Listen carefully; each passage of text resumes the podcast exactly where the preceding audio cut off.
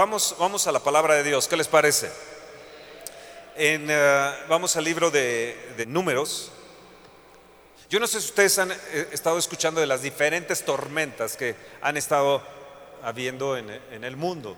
Eh, por ejemplo, en los Estados Unidos escuchamos mucho de las tormentas, la que pegó, por ejemplo, a, a Galveston en 1900, la que ha pegado en la Florida y en diferentes partes, estas tormentas que han azotado y donde han muerto miles de gentes y se levantan violentos huracanes y golpean de una manera devastadora con algunos mareas altísimas, vientos poderosos que arrasan autos, arrasan árboles, casas y, eh, y- esto es algo que se está dando dentro de la, de la naturaleza. Pero también hay otra tormenta que ha sido, que es otro tipo de devastación que ha estado golpeando y pegando de una manera terrible, eh, oscurece eh, los cielos, pero no solamente ha oscurecido los cielos, sino que está golpeando las costas internas de la gente en el mundo entero. Hoy los niños están siendo arrasados por, y jóvenes están siendo arrasados por incalculables eh, tormentas que yo las llamaría tormentas de depresión. Me acuerdo cuando estábamos eh, yendo a dar conferencias hacia Quebec, eh, íbamos rumbo de Montreal hacia la ciudad de Quebec, toda la provincia de Quebec, y eh, yendo hacia Quebec, tuvimos, tuve, tuve una visión de un, un jinete, un jinete negro que tenía en su muslo, tenía el nombre de depresión, tenía una marca ahí, depresión. Si vemos en el Apocalipsis, vemos que Jesús tenía una marca en su muslo, el verbo de Dios. Pero este jinete tenía esa marca de presión. Cuando llegué a la ciudad de Quebec, eh, vi un edificio grande y dije que eh, este edificio aquí en la ciudad de Quebec, qué, raro es, ¿qué es? Eh, dice, es un centro psiquiátrico. Digo, ¿qué sucede? ¿Qué- por- eh, se me hace raro, un país tan hermoso, un lugar tan hermoso, una provincia tan hermosa. ¿Qué es lo que tiene la gente aquí? Dice, depresión. Tenemos muchísimos, muchísima gente en depresión. Más en este tiempo de enero y febrero, en el invierno, la, gente se eh, cae en una depresión terrible y, se suicida. Hoy estas tormentas están golpeando en- en- fuertemente en depresión a la gente y está habiendo gente en desesperación y no sabe realmente lo que, lo que qué hacer, qué, qué- hacer con estas situaciones de desesperación que los están eh, hundiendo en una marea de depresión que los está llevando al suicidio. En el mundo físico se pueden observar condiciones atmosféricas que nos previenen. En el mundo espiritual también hay puntos, hay situaciones, hay cosas que nos pueden prevenir para evitar caer en la depresión, en la depresión. Yo quiero hablarles entonces esta mañana y darles algunos ejemplos de hombres en la palabra de Dios que tuvieron este gran problema de depresión y nos vamos a, a admirar o nos vamos a sorprender quiénes fueron estos hombres y conforme lo vayamos desarrollando, le pido a Dios que Dios te vaya sacando de cualquier situación que tú estés enfrentando en tu vida. Puede ser que el gozo sea eclipsado por estas nubes opresivas de culpa, falta de estima y aprensivos. Y estos vientos de desánimo, estos vientos de desesperación que están pegándote y están golpeando contra tu corazón. Y gente que se está ahogando y te están ahogando en inundación, en desesperación. Tú puedas salir hoy, en esta mañana, de esa tormenta de, devastadora. ¿Están ahí? ¿Están ahí? Esa tormenta que, que, golpea. Así que vamos a, a examinar ciertas, ciertos puntos físicos, emocionales y espirituales que nos van a ayudar y que a la vez tú vas a poder ayudar a otras personas también. Vamos a ver al primer ejemplo, el ejemplo de Moisés. Moisés era una persona que fue altamente privilegiada y que Dios usó de una forma milagrosa en relación como un líder para sacar a los hijos de Israel de Egipto que llevaban 400 años en opresión. Dios los saca con gran poder, ustedes saben la historia.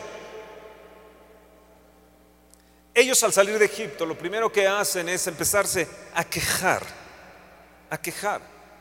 Dios obra de una manera poderosa y elimina a Faraón. Elimina ese sistema del mundo de Egipto que había, los había tenido en opresión durante 400 años. Les abre el mar rojo y entran ellos a un nuevo futuro. Y es lo que te quiero decir hoy en esta mañana también. Tú vas a entrar en un nuevo futuro, en un nuevo futuro. Un nuevo futuro te espera, pero no puedes quejarte de ese futuro que te está esperando. Ellos se quejaron de un futuro que era imposible. Y puede ser que estés viendo el futuro como algo imposible. Deja de quejarte de ese futuro que parece imposible. Dios después les da el maná, milagrosamente les da el menú, pero el maná, pero ellos se quejan del menú. No les gustó el menú. Y empezaron a quejarse de, del maná. Dios no nos gusta ese menú que nos estás dando. Les dio agua, la roca les seguía, agua salía de la roca y también se quejaron del sabor de, que salía de la roca de esa agua milagrosa. Entonces había queja en ellos. Cruzaron, tuvieron una aventura con Dios hacia la tierra prometida, pero entre más avanzaban hacia su futuro, más se iba deteriorando Moisés, su líder. No solamente empezó a deteriorarse, sino que entró en una pesadilla. Se le hizo una pesadilla. Habían visto los milagros, habían visto el poder de Dios de una manera que tal vez ninguna generación hemos visto. Pero de repente algo sucedió en la vida de Moisés que se empezó a deteriorar y a hacerse una pesadilla. Los israelitas iban en el asiento trasero, mientras Moisés iba manejando, no les gustó la forma de manejar de Moisés. Entonces empezaron a criticarlo, empezaron a asaltarlo con críticas continuas, con quejas continuas, hasta que Moisés llegó al punto donde dijo, ya basta, y empezó a explotar. Vamos a ver entonces un poco la escritura ahí en números 11. Moisés explota y les dice, ya no más, ni un paso más vamos a dar. Y en números 11, en el verso, en el verso 10 dice así, y oyó Moisés al pueblo que lloraba por sus familias, cada uno a la puerta de su tienda, y la ira del Señor se encendió en gran manera, y también le pareció mal a Moisés. Y dijo Moisés a Jehová, ¿por qué has hecho mal a tu siervo? ¿Y por qué no he hallado gracia en tus ojos? Que has puesto la carga de todo este pueblo sobre mí. Concebí yo a todo este pueblo, lo engendré yo, para que me digas, llévalo en tu seno como lleva la que cría al que mama a la tierra a la cual juraste a sus padres? ¿De dónde conseguiré yo carne para dar a todo este pueblo? porque lloran a mí diciendo, danos carne que comamos. No puedo yo soportar a todo este pueblo que me es pesado en demasía. Y si así lo haces conmigo, yo te ruego que me des muerte. Si he hallado gracia en tus ojos, que yo no vea mi mal. Esa es la, una de las expresiones de un gran líder como Moisés. Literalmente, Moisés está deprimido. Un líder deprimido, un hombre que vio los milagros de Dios, pero está en ese momento está explotando y les dice, no voy a dar un paso más, pueblo, no voy a dar un paso más. Es un padre que está exasperado y explota derramando frustraciones y derrama su desesperación delante del Señor. No sé si a ti te ha pasado eso.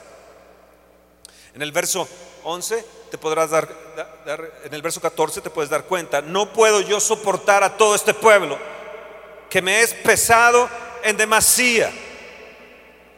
Había una tormenta de presión, le dices, Dios se acabó, ya no soporto ni un minuto más, no sigo, renuncio y termina diciendo, mátame. Verso 15, te ruego que me des muerte, mátame Dios. ¿Alguna vez usted le ha pedido al Señor también, Señor, ya quítame la vida? Ya, ya no quiero vivir. Mira, ¿para qué estoy en este mundo? Ya sé a dónde voy, ya sé que voy a ir contigo, mátame Dios. ¿Le ha pasado a usted eso? ¿Por qué estaba entonces Moisés listo para morir? Era un hombre que había visto cara a cara a Dios. Un hombre que había visto su poder de una manera milagrosa, impresionante. Ahora, una, una persona que ve cara a cara a Dios, que habla con Dios, ¿puede estar deprimido? ¿Puede estar deprimido? ¿Sí o no? Le dijo, mátame Dios ya no quiero vivir, ya no puedo más, no soporto más, mira este pueblo. La depresión abarca varias áreas, una de ellas es la física. Moisés tenía un gran problema. El problema de él era un problema de liderazgo. Él quería hacer el trabajo solo. Él quería llevar las cosas solo y, de repente llevó la cuerda a un lugar tan, tan delgado, era como una liga que se estaba, rompiendo. Y en, les voy a leer un pasaje de Éxodo. En el verso 17 dice, entonces el suegro de Moisés le dijo, no está bien lo que haces Moisés, desfallecerás del todo tú y también este pueblo que está contigo porque el trabajo es demasiado pesado para ti, tú no vas a poder hacerlo solo. Tú no puedes, Moisés, hacerlo solo. No está bien lo que tú estás haciendo, Moisés. Esto fue el suegro. Hombres que son suegros aquí, creo que nuestros yernos tienen que escuchar nuestro consejo.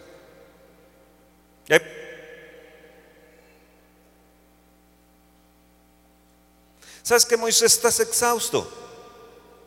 Ya no puedes. El asesino de la depresión, Moisés, te ha llegado. Y tú no puedes solo, Moisés, aguantar este trabajo excesivo, esta fuerza física. Moisés, estás exhausto y hay un problema físico que estás tú tratando de soportar. Tú tienes un gran problema de liderazgo. Exhausto. ¿Estás tú así exhausto en esta mañana? ¿Te sucede a veces que estás ya exhausto, fatigado? Tenía un gran problema emocional también Moisés. ¿Saben que Moisés sufría de complejos de inferioridad? Dios le dijo, Moisés, ve y liberta a mi pueblo. Yo, ¿cómo podré hacerlo? Mira, habla a mi pueblo. Soy, soy tartamudo, Señor. Moisés tenía un gran problema de eh, inferioridad. Él sentía que él no podía llevar la tarea. No puedo yo soportar a todo este pueblo, le dijo. En el verso 14 de, de números 11. Yo no puedo soportar a este pueblo, Dios. Él tenía un problema de, inferioridad. Estas cargas se, se, estaban sobre él en su vida emocional y estaba cargando problemas y problemas, problemas, problemas, problemas, problemas, problemas, problemas. Todo lo absorbía. Moisés. Emocionalmente tenía un problema de inferioridad. ¿Así tienes tú un problema de inferioridad? Tenía un problema espiritual. No solamente tenía un problema físico, tenía un problema emocional, tenía un problema espiritual. Su problema espiritual es que él se sintió lejos de Dios. Había visto el poder de Dios, la mano de Dios, había visto una serie de maravillas, pero se sentía lejos de Dios. Y le empezó a decir, Señor, ¿qué te traes tú contra mí? En el verso 11 lo podemos leer. ¿Qué, traes tú, Señor, de, del capítulo 11 de números? Dijo Moisés al Señor, verso 11, ¿por qué has hecho mal a tu siervo que no haya dado gracia a tus ojos porque has puesto la carga de todo este pueblo sobre mí. Dios, estás muy lejos de mí. Y él empezó a ser consumido por esta situación. Te siento lejos, Dios. Ya no tengo la gracia tuya. Tu gracia no está sobre mí. Y empezó a consumirse espiritualmente en lugar de ser consumido por Dios. O las situaciones te consumen o te consume Dios. ¿Qué, escoges? Levanta tu mano y di Dios, yo quiero ser consumido por ti, consumido por Dios. Yo quiero tu consejo, yo quiero tu consejo. ¿Cuál fue el consejo? Pregúnteme, Fernando, ¿cuál fue el consejo? dile, Fernando, pregúnteme, Fernando, ¿cuál fue el consejo? ¿Cuál fue el consejo? Verso 16, el, Señor Jehová le dijo, Moisés, reúneme 70 varones de los ancianos de Israel, que tú sabes que son ancianos del pueblo y sus principales, y tráelos a la puerta del tabernáculo de reunión y esperen ahí contigo. Y yo descenderé y hablaré ahí contigo, y tomaré del espíritu que está en ti y pondré en ellos, y llevarán contigo la carga del pueblo, y ya no la llevarás tú solo. ¿Qué le dijo Dios? Moisés, hazte a un lado. Hazte a un lado. Tú no puedes llevar esta carga solo. Tú no puedes estarte fatigando física y emocionalmente solo. Tienes tú que aprender a delegar. ¿Qué tenía Moisés? Un problema de liderazgo. Y a veces nosotros enfrentamos un problema de liderazgo en casa o en la oficina, o en el trabajo donde estamos o en una congregación. Llegamos a tener un problema de liderazgo por no saber delegar. Así que agradezco a Dios que muchos de ustedes tienen dones y tienen talentos porque varias cosas les van a ser delegadas.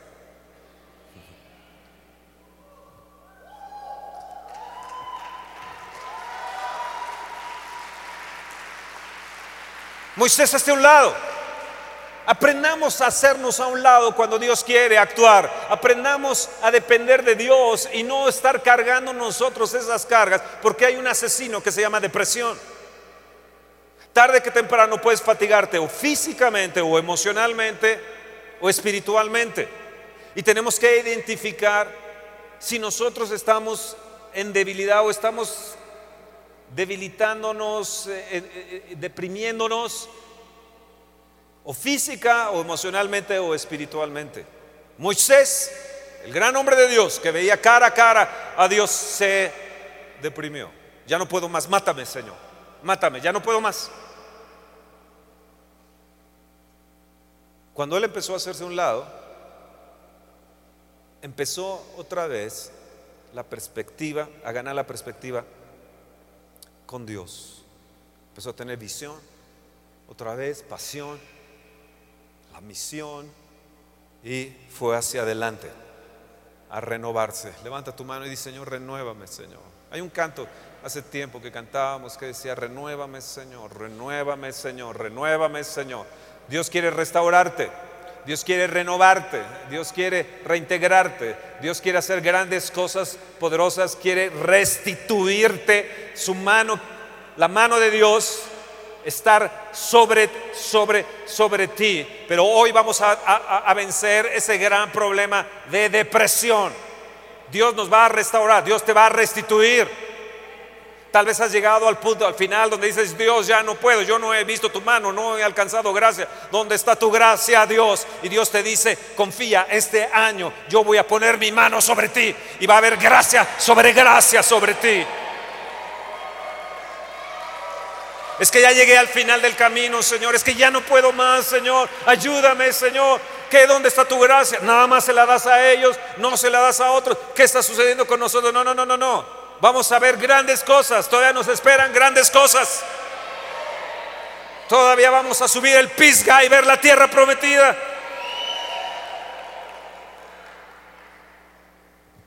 Otro ejemplo que tenemos en la escritura es acerca de otro gran hombre de Dios que es, que es Elías. Elías, el reporte atmosférico de, de Elías es que estaba en un lugar seco. Él él durante tres años habían tenido una tierra de sequía. La tierra estaba llena de ampollas. la gente llenos de ampollas. Todo era, estaba, estaba seco. ¿Por qué estaba seco? Porque el mismo Elías había profetizado, el mismo Elías había dicho, ciérrense los cielos y no se van a volver a abrir sino hasta que yo lo diga. Y por tres años la tierra se secó, la gente estaba sufriendo un gran problema nacional. La sequía, el mismo Elías la había profetizado. Déjame hacer un paréntesis aquí. ¿Qué es lo que tú estás profetizando? ¿Qué es lo que tú estás hablando de México? ¿Qué es lo que tú estás hablando sobre esta tierra? ¿Qué es lo que tú estás declarando sobre tu vida, sobre tus hijos, sobre esta tierra? Elías vivía la condición de su propia palabra, de su propia profecía. Y mucha gente está viviendo la condición de su propia palabra profética.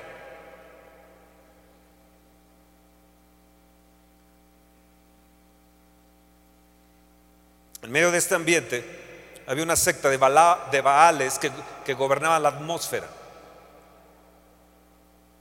Llegó Elías, hizo descender una fumigación, un fuego tremendo que, que, sacó a las víboras que habían envenenado y el veneno de la, de la idolatría que estaba allí en, en la misma Jezabel,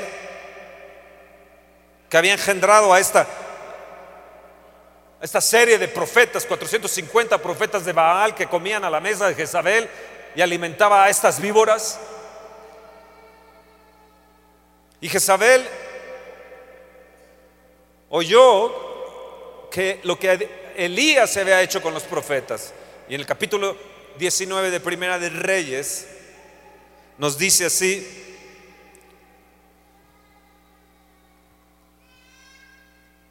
aconteció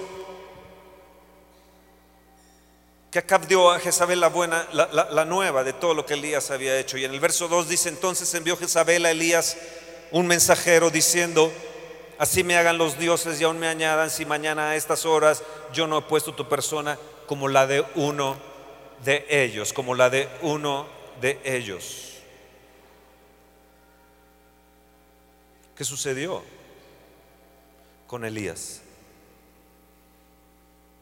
Se convirtió en un prófugo. Empezó a huir de esa tormenta que se avecinaba en el verso 3 y 4 dice, viendo pues el peligro, se levantó y se fue para salvar su vida. Tuvo gran temor. Y vino a Berseba, que está en Judá, y dejó allí a su criado. Y él se fue por el desierto un día de camino y vino y se sentó debajo de un enebro y deseando morirse dijo, basta ya, oh Señor, quítame la vida pues yo no soy mejor que mis padres y echándose debajo del negro, del enebro, se quedó dormido y aquí que luego un ángel le tocó y le dijo, levántate y come. ¿Qué sucedió con él? Había tenido una gran victoria, pero se va al árbol de la noche triste. Se va a un sauce y se puede llamar a ese árbol o ese sauce el sauce llorón. Renuncio a Dios. Él vivía en la presencia de Dios. Vive el Señor en cuya presencia estoy. Continuamente lo mencionó. Él había sido un profeta tremendo, cerró los cielos. Imagínense qué poder. Hizo descender fuego del cielo. Pero aquí está por las amenazas de una mujer con el temor dentro de su vida diciendo, Dios, ya no puedo más. Y va y, sale y dice, Dios, mátame yo ya no quiero vivir. Él, igual que Moisés, físicamente estaba exhausto. Te hago la pregunta, ¿estás tú exhausto? Tres años de sequía, hambre intensa, 450 Baales se enfrentó todo el día, los degolló, no durmió, tenía oración intensa, dos veces subió el Monte Carmelo y, y lo bajó, Después corrió 70 kilómetros rumbo a Jezreel y luego huyó para salvar su vida hasta Berseba y luego viajó todo el desierto. Cruzó el desierto. Y allí le dice a Dios, Dios, ya no puedo más, quítame la vida. ¿Qué tenía este hombre físicamente? exhausto. ¿Qué tenía él? Exhausto. Estaba exhausto. ¿Así estás? Emocionalmente. Estaba sufriendo un complejo de mártir. ¿Tienes tú también complejo de mártir?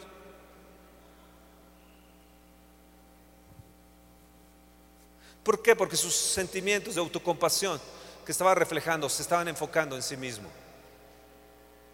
El gran problema cuando nosotros empezamos a caer en depresión emocional es porque nos enfocamos en nosotros mismos y perdemos el enfoque, perdemos el enfoque con Dios. Cuando te enfocas en ti mismo, pierdes el enfoque con Dios y emocionalmente empiezas a, decaer. Hay depresión física por, situación física, estar exhaustos, pero también por emocional. Porque nosotros nos vemos a nosotros, yo y mis problemas, yo y mis cosas, yo y empezamos a ver, a ver, nuestro enfoque solamente somos nosotros, nosotros, nosotros, y nos desenfocamos de Dios. Y nos enfocamos con cosas de atrás. Es que aquella mujer, Jezabel, es que no te has dado cuenta, Dios, cómo es mi suegra de Jezabelica. No te has dado cuenta cómo es mi mujer de Jezabelica. No te has dado cuenta que mi marido también es un Jezabel. No te has dado cuenta lo que, lo que dice, lo que ha dicho de mí. ¿Sabes qué? Tengo, tengo miedo. Y empezó a perder el enfoque al ver hacia atrás en lugar de mirar hacia adelante y ver el enfoque con Dios y ver su futuro y ver lo grande que era Él. Tienes tu complejo de mártir, estoy solo.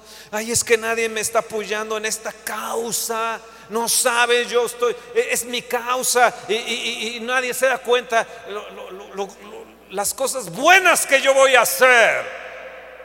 Nadie se da cuenta el llamado que tengo.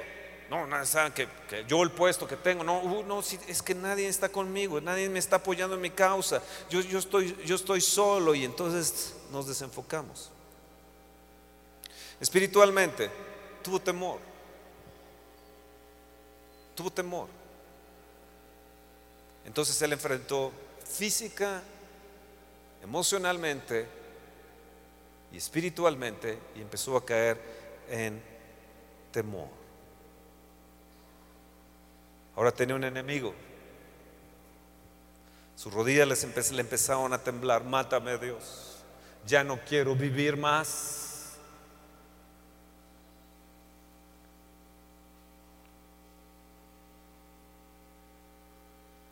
¿Sabes que Dios no le reprendió por, por su depresión? Dios no te reprende por experimentar depresiones. Dios no te está señalando por estar en depresión, no te está juzgando por estar en depresión.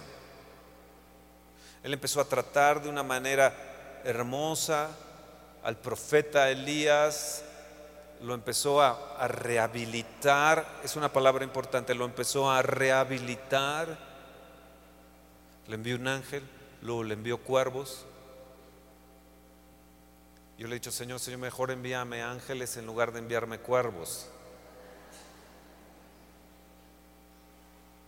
Le envió un ángel, le dio comida, lo empezó a rehabilitar, igual que con Moisés, no lo reprende por su depresión, lo empezó después a revitalizar su fuerza emocional y espiritual, dosis tras dosis. Levanta tu mano y di, Dios, necesito rehabilitación necesito rehabilitación. Esto que tu mano esté conmigo. Yo necesito restauración, Señor. Rehabilítame, Dios. Restaurame, Dios. Restaura mi vida física, espiritual, emocionalmente. Yo necesito que tú me rehabilites, pero también necesito, Señor, que me revitalices. Mi fuerza irá contigo, mi poder estará contigo. No es con tu fuerza, sino es con mi espíritu.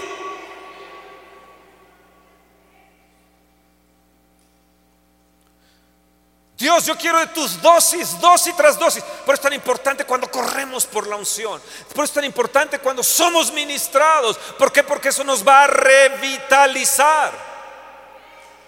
Semana tras semana nos revitaliza. Cuando tenemos días de unción y de ministración es tan importante porque nos da, nos da esa, esa rehabilitación y revitalización, esa mano de Dios.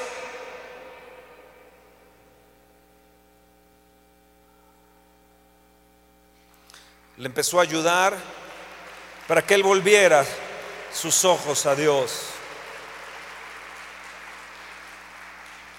Luego le, le recordó que no estaba solo. En el verso, en el verso 18 dice, yo haré que queden en Israel siete mil cuyas rodillas no se han doblado ante Baal. Así que aliéntate, Elías. No solamente eres tú, sino hay siete mil que no han doblado sus rodillas. Te recuerdo, Elías, que no estás solo. Escúchame bien. En una persona que está en depresión siempre cree que está sola y se olvida que hay muchos otros que le pueden ayudar. Del verso 19 en adelante,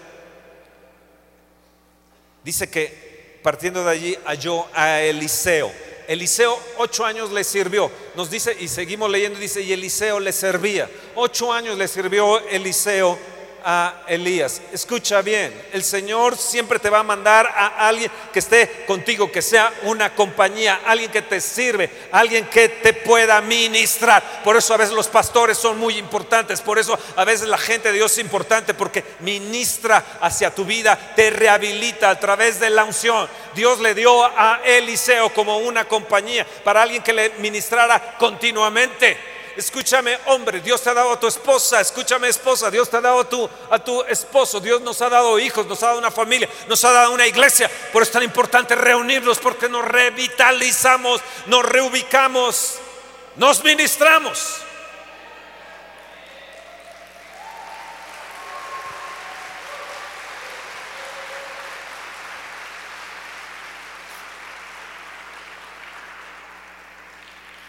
Hay diferentes maneras de descansar. Una de ellas es descansar solo, reposar solo. Otra es con tu esposa, otro es con tus amigos. Vas a un lado, etcétera. Y descansas.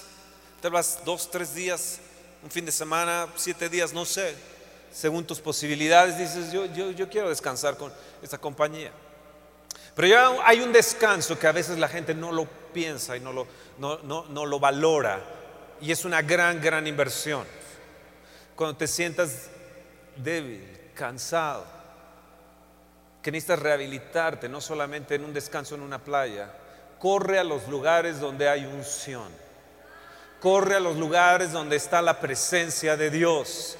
Ve allí, recuéstate en la presencia de Dios, deja que el Espíritu Santo te ministre, deja que el Espíritu Santo te haga entrar en su descanso. Todavía hay un reposo para el pueblo de Dios en el cual todavía muchos no han entrado. Ve a los lugares donde eh, te puedan ministrar, que puedan orar, que puedan eh, eh, mojarte, se podría decir con la unción, bañarte con la, la unción. Cuando estés ahí en el piso, deja que el Espíritu Santo te revitalice, tócame más, lléname más, precioso Espíritu de Dios. Es importante para no seguir en una caída de depresión.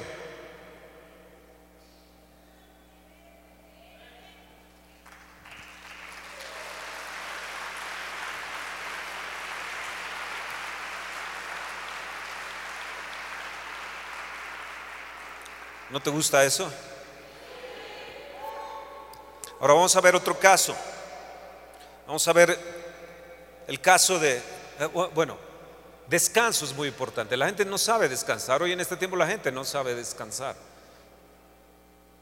Están envueltos en una serie de cosas, eh, adictos al, al, trabajo y no saben descansar hasta que les llega un problema físico, hasta que viene una tormenta que les arrasa físicamente en su interior y no sé por qué tengo estos dolores, no sé por qué salió esto, no sé por qué brotó aquello, físicamente, emocionalmente igual. Hay algo que surge, hay temores, que no sé por qué tengo esta angustia, este temor, esta situación. Eh, eh, tengo un cuerpo inquieto, no sé qué me pasa. No, puedo dormir, todo, me tiembla, no aguanto mis brazos, algo me está sucediendo. Espiritualmente no, eh, qué cansado ir a adorar a Dios. Ay, no, qué fatiga ir a adorar a Dios. Ay, no, no, ¿cómo crees? No. Necesitas descansar. Vamos a ver otro caso. ¿Están ahí?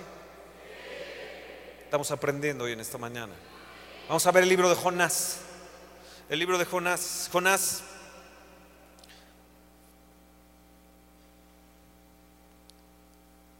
¿Saben que el, el evento que llevó a Jonás a la depresión, ¿saben que fue el arrepentimiento de una nación? ¿De una ciudad? Fue el elemento, el arrepentimiento de otros que lo llevó a una depresión. En Nínive acababa de suceder el avivamiento más grande y espectacular que cualquier ciudad haya vivido hasta el día de hoy. 120 mil gentes se arrepintieron, hasta los animales ayunaron. Desde el menor hasta el mayor, todos lloraban, todos estaban arrepentidos, todos estaban clamando ahí a, Dios en las calles, en sus casas, en todas partes. Todo el pueblo estaba, toda la ciudad de Nínive estaba arrepentida. Fue uno de los avivamientos más grandes y espectaculares de toda la Biblia. En lugar de que Jonás estuviera súper emocionado y feliz y agradecido, vean bien en el capítulo 4 de Jonás. Pero Jonás, verso 1, se apesadumbró en extremo. ¿Y qué hizo? Se enojó. ¿Qué hizo? Se enojó. ¿Qué factores influyeron en él? Físicos. Él se durmió ahí en el barco mientras estaba toda la tormenta. El barco iba hacia Tarsis. Luego fue arrojado por la borda de ese barco a un mar turbulento. Luego fue tragado por un pez.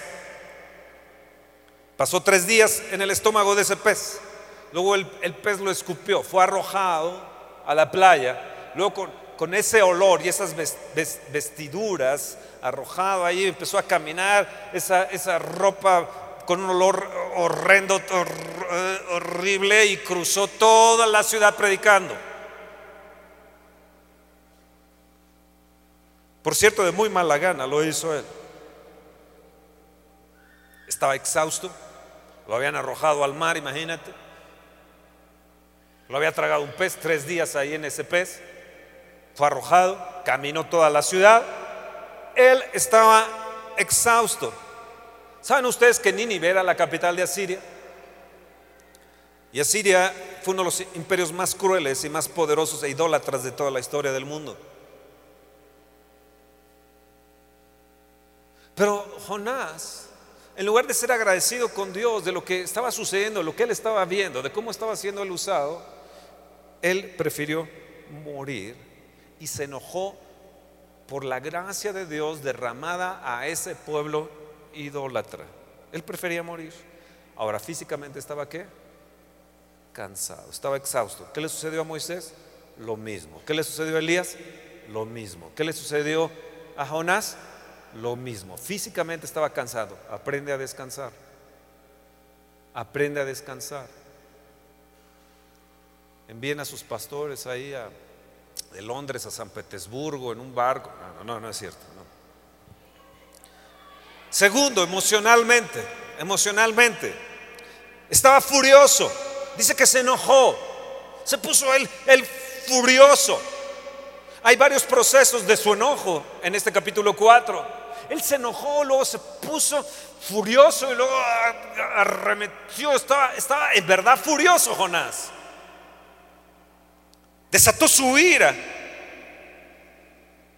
Y le dijo, Dios, tú deberías desatar tu ira contra este pueblo asirio. Ve, son paganos, idólatras, son lo peor que hay en la, en la tierra en ese momento. Tú los debes de acabar, Dios. ¿Por qué los has perdonado? Su enojo, vean bien el verso 2 y 3, abrió las puertas a la depresión. Escúchame bien, hombre. Su enojo, escúchame bien, mujer. Su enojo abrió las puertas a la depresión. El verso 2 dice así, oró a Jehová y dijo, ahora, oh Jehová, ¿no es esto lo que yo decía estando aún en mi tierra?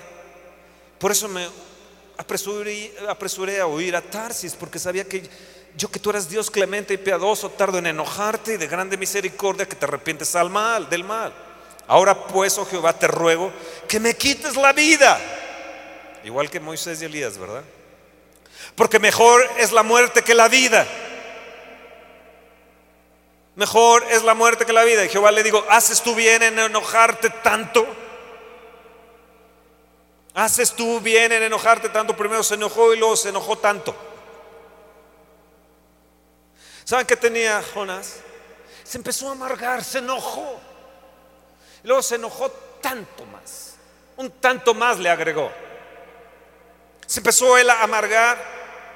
Su alma estaba emocionalmente, él, estaba, estaba, él alimentado por, por un complejo de superioridad. El problema de Moisés era inferioridad. Pero el problema de Jonás era un complejo de superioridad. Él tuvo una, una, actitud arrogante, fundada en un, en un orgullo étnico. Cuando tú eres orgulloso, te vuelves arrogante. Él tuvo un orgullo étnico. Él, pensaba que estaba en una, una, raza superior. Su raza era superior que la de los asirios. Eran paganos, eran idólatras, no conocían al Dios de misericordia. Deberían de morir todos ellos.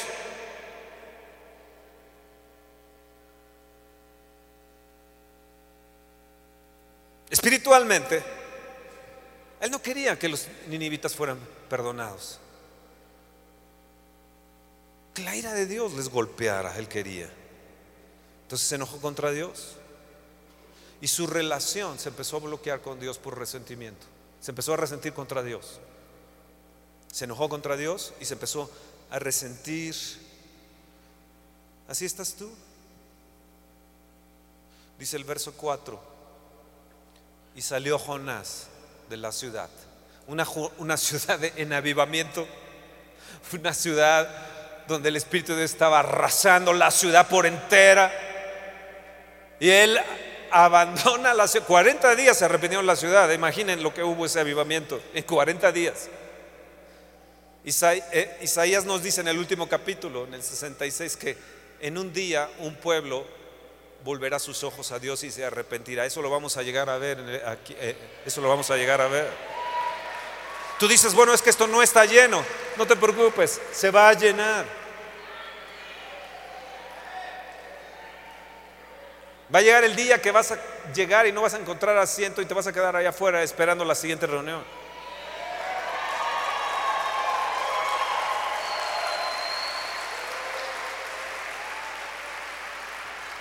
Él salió de la ciudad, se salió de Nínive, se salió del lugar del avivamiento. ¿Y sabes dónde se fue? A su propio refugio. Él dijo, yo no quiero estar ahí, yo no quiero donde está la presencia de Dios, donde está un avivamiento, donde está un mover de Dios. Yo me salgo de ahí, yo me voy a mi propio refugio. Dime, ¿tú has hecho así tu propio refugio? ¿Tu propia recámara, tu propia casa? ¿Tienes un lugar donde te refugias ahí, no quieres que nadie te vea? ¿Estás enojado? Estás decepcionado o tienes orgullo o eres arrogante.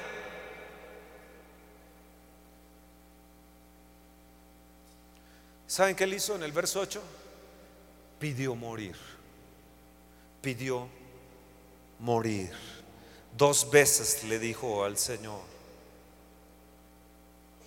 se desmayaba, dice el verso 8. Y aconteció que al salir el sol, preparó Dios un recio viento solano y el sol hirió a Jonás en la cabeza y se desmayaba Jonás y deseaba la muerte, diciendo, mejor sería para mí la muerte que la vida. Verso 3 vuelve, es lo mismo que dice, mejor es la muerte que la vida, mejor quítame la vida. Dos veces, tres veces nos menciona que se enoja. Verso 2 se enojó. Verso 4 le dice el Señor, ¿haces tú bien enojarte tanto? Verso 9, entonces dijo Dios a Jonás, ¿tanto te enojas por la calabacera? Y él respondió, mucho me enojo hasta la muerte. Dios, sí, estoy enojado, estoy resentido, mucho me enojo hasta la muerte.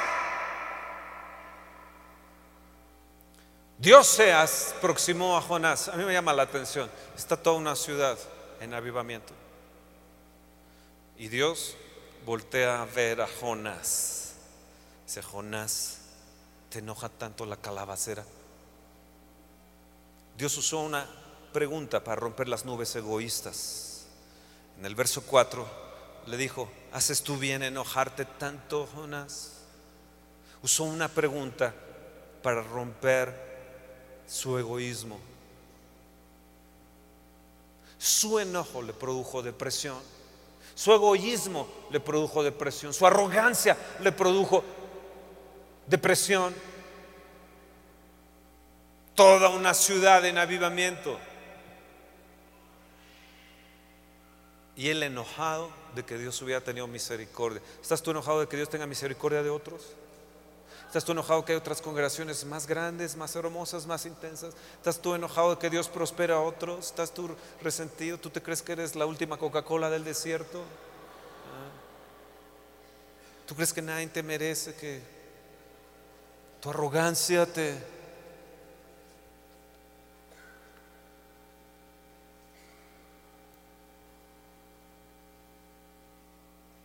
Ahora, ¿con quién te estás identificando?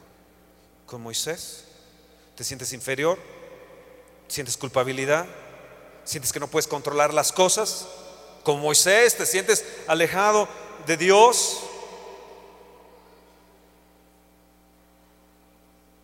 Pensando, ¿dónde está el Dios de poder que yo conocí? ¿Dónde está? ¿O eres como Elías? Complejo de mártir, te has desenfocado, tus ojos ya no miran, miran a Dios, te sientes perseguido, te sientes amenazado. Es que yo me siento perseguido. Sales de tu casa y te sientes perseguido. Sientes te van a secuestrar. Hay gente que me dice, yo quiero llevar una ofrenda, pero tengo miedo de llevar el dinero. Pues si nadie sabe que lo vas a llevar. Nadie sabe.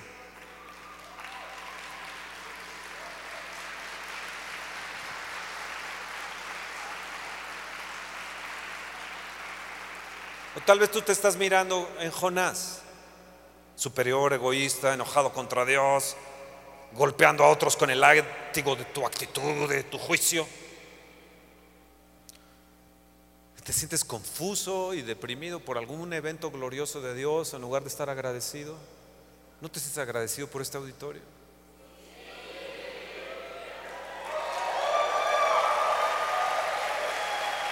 O dices, qué frío hace, me congelo los pies. Es que no saben, los pies se me están congelando.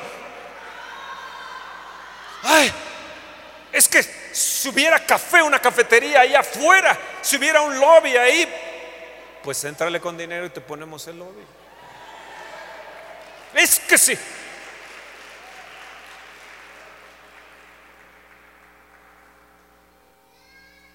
¿Quieren que les dé algunos consejos? Déjame darte algunos consejos. Número uno, entiende que la depresión no es un pecado, sino un síntoma. La depresión no es un pecado, es un síntoma. No te sientas culpable si es que estás pasando por ello. Segundo, mantén un programa consciente de descanso. Ser hiperactivo te va a causar es como una idolatría y vas a tener el fruto de esa idolatría. Es práctica, la gente que no quiere descansar, que está trabaja, tiene un, es workaholic, está ahí duro y duro y duro, tarde que temprano le va a salir el problema por algún lugar. Y muchas veces es depresión. Tienes que aprender a descansar, si no, no vas a poder derribar el gigante de la depresión. ¿Me escuchas? Tercero, cuídate de esos complejos sutiles y disfrazados. Evita caer en la prisión de estos complejos de superioridad o de inferioridad. Necesitamos mantener nuestros ojos en Cristo. ¿Qué es lo que necesitas hacer? Edificar amistades fuertes. Porque ellos te van a ayudar cuando caemos. Es mejor dos que uno, porque si alguien cae lo va a levantar. Necesitas tener amistades fuertes, no nada más amistades de conveniencia, que están contigo por conveniencia, para ver qué es lo que saca. Necesitas tener amistades fuertes. Te hago una pregunta, ¿las puedes identificar a tus amistades fuertes? Número cuatro, recuerda siempre lo que dice Romanos 8, 31. Si Dios, si Dios es conmigo, ¿quién contra mí? Ahora yo, yo, yo te voy a hacer te voy a decir esto, si Dios es conmigo, no contra ti. Dios es conmigo, no contra ti. Dios es contigo, no contra ti. Dios es conmigo, no contra ti ni contra mí. Dios es conmigo. El deseo de Dios no es que tu vida sea miserable, insatisfactoria, eh, sino que sea significativa. Quinto, nunca se te olvide que Satanás puede traer depresión. Nunca se te olvide. La depresión es de los dardos más afilados del enemigo. Primera de Juan 4:4 me dice, mayor es el que está en mí que el que está en el mundo. Si tú has estado luchando con, con esto, con la depresión, acuérdate de esto, que líderes tan importantes como Moisés, Elías o Jonás pasaron por esta situación. Y si ellos la vencieron, tú la vas a vencer también porque el Señor está contigo. Ya sea que tu situación sea física, espiritual, emocional, tenemos al mejor terapeuta, el Rey de Reyes y Señor de Señores. Tenemos al mejor consejero, al Espíritu Santo. Tenemos al, mejor guía, el Espíritu Santo. Tenemos al sustentador. Tenemos al, consejero. Tenemos al amigo. Al amigo de nuestra alma. Vengan aquí los que han estado pasando sobre esta situación rápidamente. Vengan aquí, vengan aquí. Dejen que le refresque, esa, revitalice el Señor rápidamente. Córranle aquí, córranle aquí, ven rápidamente. Deja que el Señor te rehabilite, te revitalice hoy en esta, en esta, en esta mañana, en esta mañana. Deja que el Espíritu de Dios te trate. Dulce Jesús, todo lo que yo he buscado lo encuentro en ti. Háblale al Señor. Tú que estás pasando por esa situación. Yo sé que me dio este mensaje porque es para ti. Es para ti. Es para ti, hombre, mujer. Es para ti. No más depresión, no más. No más, no más, no más, no más, no más, no más, no más. Encuentro yo en ti. Mira nada más cuánta gente, mira nada más cuánta gente. Quítate el orgullo. Quítate la arrogancia y ven en una actitud humilde. Es el Señor que está aquí. Es el Señor, es el Señor, es el Espíritu de Dios. No permitas el asesino de la depresión que venga a ti. Palabra, ¿no? Palabra. Tu palabra. Tu me yo reprendo toda depresión en el nombre de Jesús. Suéltalos. Toda depresión, suéltalos. Tu espíritu de depresión, suéltalos físicamente, emocionalmente, espiritualmente. Yo quiebro su prisión. Quiebro ese tormento en el nombre de Jesús. Y Espíritu de Dios, ven, querido ayudador. Ven, querido amigo. Ven y abrázamelos. Ven, ven, ven, ven, ven, ven que estás pensando quitarte la vida, que estás ahí sintiendo que, que, no puedes más, que, que, estás ahí atormentada, atormentado, que hoy eres libre, hoy eres libre, Espíritu de Dios, ven, ven Espíritu de Dios, ven y líbrame. Vamos, clámale al Señor, clámale al Señor, clámale al Señor, clámale al Señor. Dile, sí, Señor, sí, Señor, sí, Señor, aquí estoy. Ven y sáname, Señor, ven y sáname, Jesús. Ven y sáname, Espíritu de Dios vivo. Líbrame de esta depresión. Arranca de mi vida la depresión. No la quiero, no la no, no, no, no, no la acepto más. Soy libre de temor, de culpabilidad. Y yo te pido que me ayudes. Que me ayudes. Yo no quiero estar en culpabilidad como Moisés ni, ni en inferioridad. Ni quiero tener un espíritu de superioridad como Jonás. Yo quiero estar agradecidísimo contigo, Señor. Hoy vengo a ti, Señor. Líbrame, sáname. Ahí está el Señor. Es el Espíritu de Dios el que te está abrazando. Es el que te está haciendo libre. Esas lágrimas que estás derramando, esas lágrimas están ahí. Son, son, es el Espíritu de Dios. Él, Él está aquí para hacerte libre. Oh sí, Señor, líbralos, líbralos. Espíritu de Dios, ven. Ven, Señor mío. Ven, Dios mío. Ven, ven, ven. Líbralos, líbralos, líbralos, líbralos. De, de esa caída en que van. De, estar descendiendo allí. En esa situación. Levantaste tú a Moisés.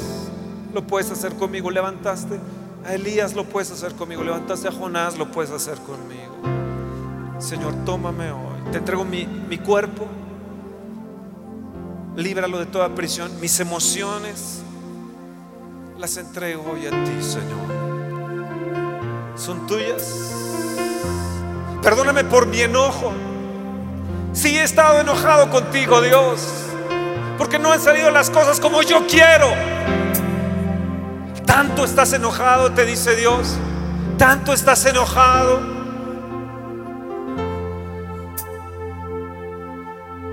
Puede ser que la causa de tu depresión sea el enojo, de que no te han salido las cosas como tú piensas que deben de ser las cosas. Puede ser que estés reventando físicamente en algún problema de enfermedad. Señor, sánalos ahora. En el nombre de Jesús, reprendo toda enfermedad en el nombre de Jesús. Y toda depresión, suéltalos en el nombre de Jesús. Tu espíritu de enfermedad, suéltalos ahora.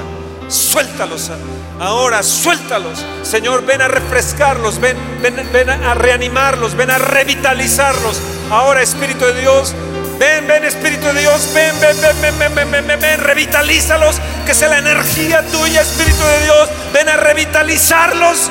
Ven, ven, ahora revitalízalos.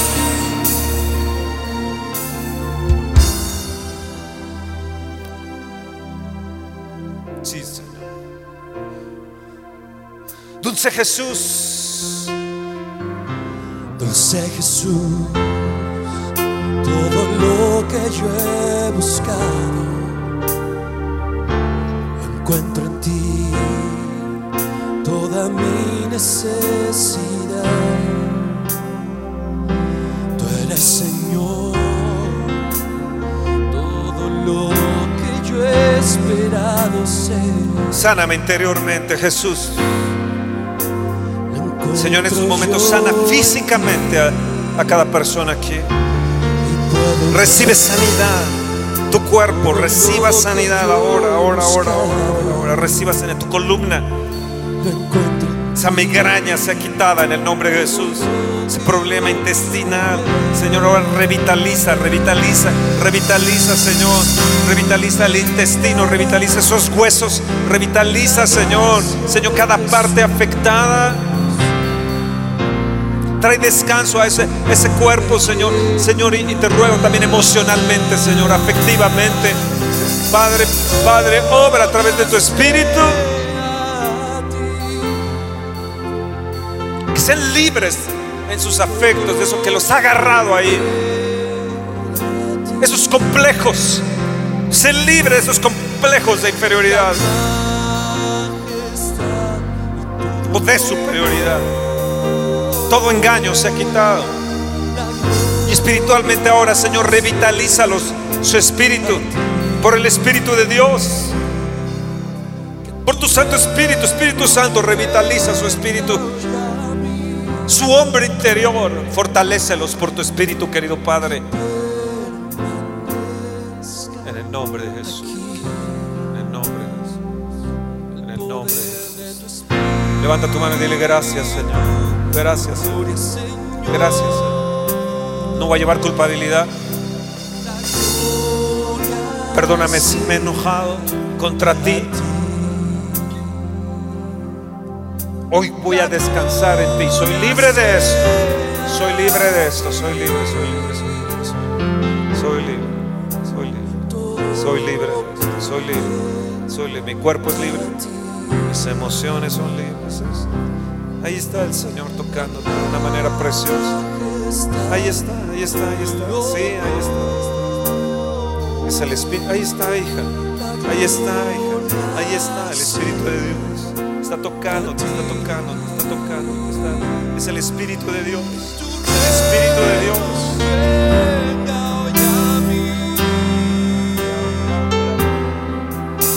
que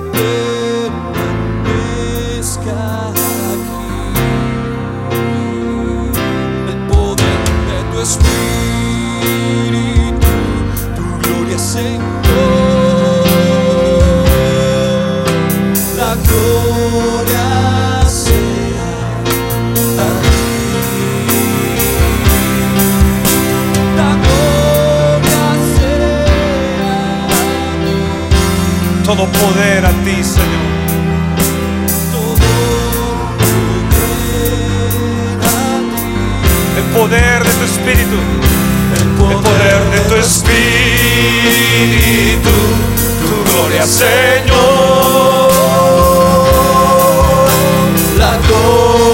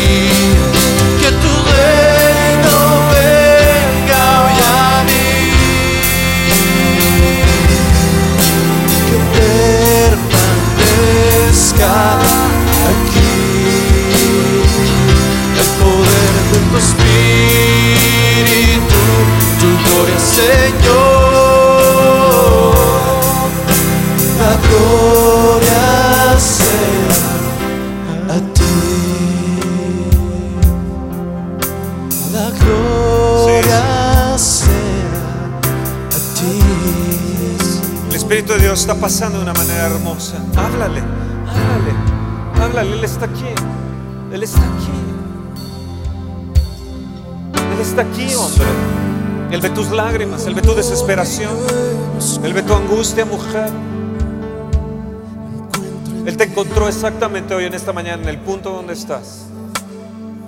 Hoy ha sido una cita divina para ti, hijo.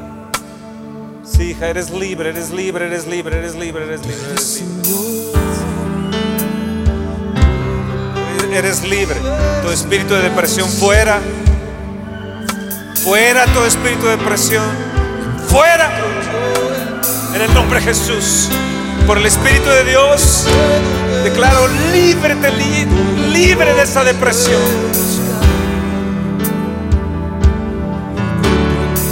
Sí, ahí Dios está liberando, está liberando.